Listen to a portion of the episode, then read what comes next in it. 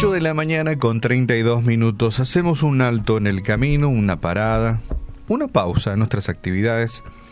Abrimos la Biblia, la palabra del Señor y, y reflexionamos brevemente. Hoy quiero leerte este, este texto que para muchos es como un grito de guerra, ¿verdad? Todo lo puedo en Cristo que me fortalece, sí. Todo lo puedo en Cristo que me fortalece.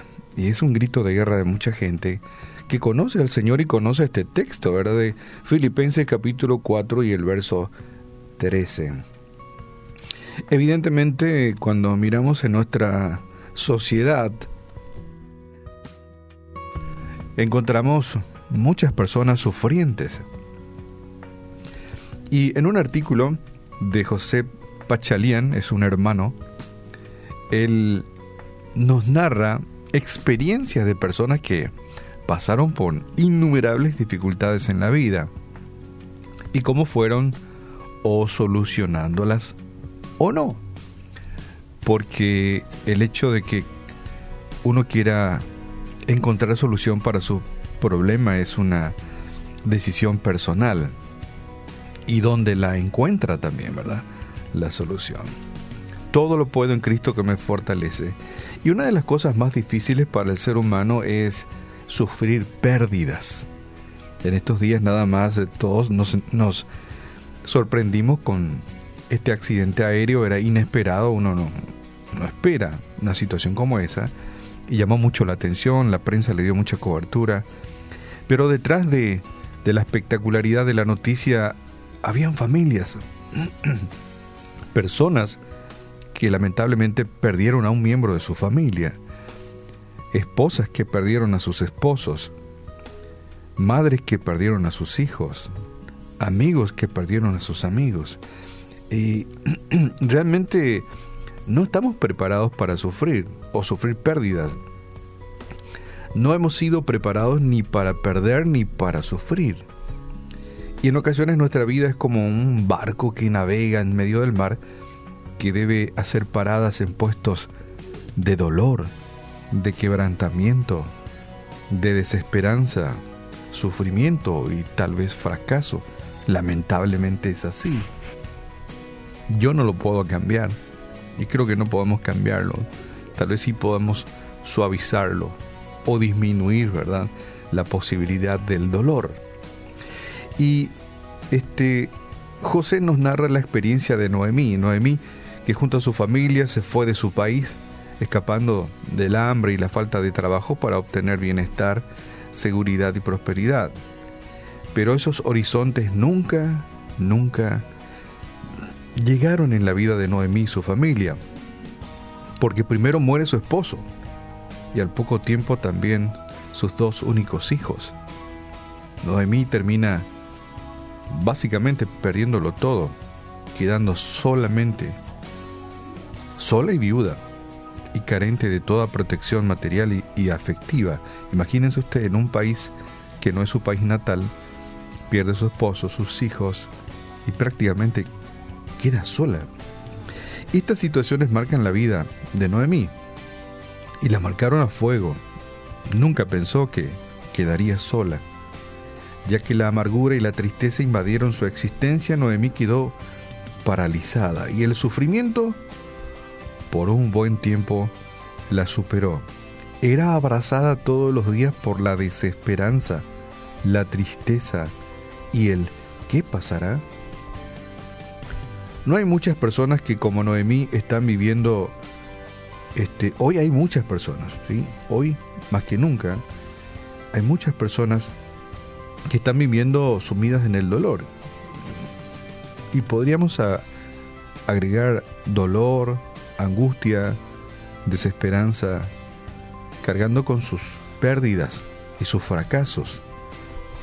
No han podido resolver sus fracasos y sus vidas están detenidas sin poder recuperarse y seguir adelante. Pero sorprendentemente cuando Noemí acepta sus pérdidas, comienza a tomar decisiones sanadoras que modifican su vida. Alguien le habla de Cristo, alguien le dice que puede refugiarse en los brazos del Señor. En primer lugar, Noemí abandonó el sitio del dolor y en segundo lugar, dejó atrás sus fracasos y comenzó un nuevo camino en su vida.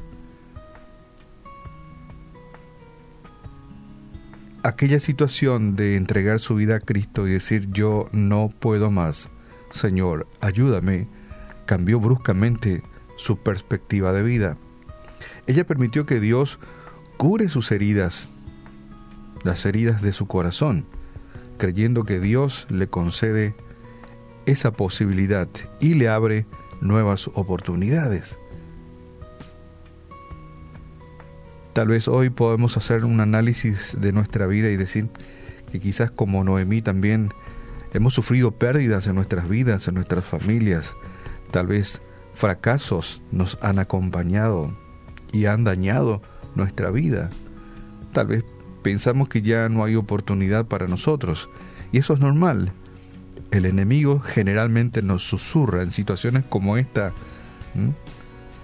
que ya no hay esperanza, de que somos fracasados, fracasadas, de que ya no hay alegría, no hay gozo, no hay paz. Pero hay oportunidades en Cristo. Pero si levantamos los ojos al cielo y miramos al Señor, ¿sabes qué? Podremos tomar decisiones que beneficien y sanen nuestra vida. Tal vez Noemí, mujer sufriente, como muchas, podamos hoy pedir auxilio divino, auxilio al Señor, quien como dice el texto es quien nos fortalece. Este Filipenses 4:13 grito de guerra del cristiano dice, todo lo puedo en Cristo que me fortalece. Y por más que haya perdido a mi esposo, mis hijos, encuentro fortaleza, ganas de vivir, ganas de avanzar y sanidad de mi vida, porque Cristo me fortalece. Esta es nada más que la experiencia de una persona que te narro esta mañana, la vida de Noemi, que marcó la diferencia en su vida que en un momento dado, ya cuando tocaba fondo, cuando llegaba ya al punto de no retorno, dijo sí a Cristo.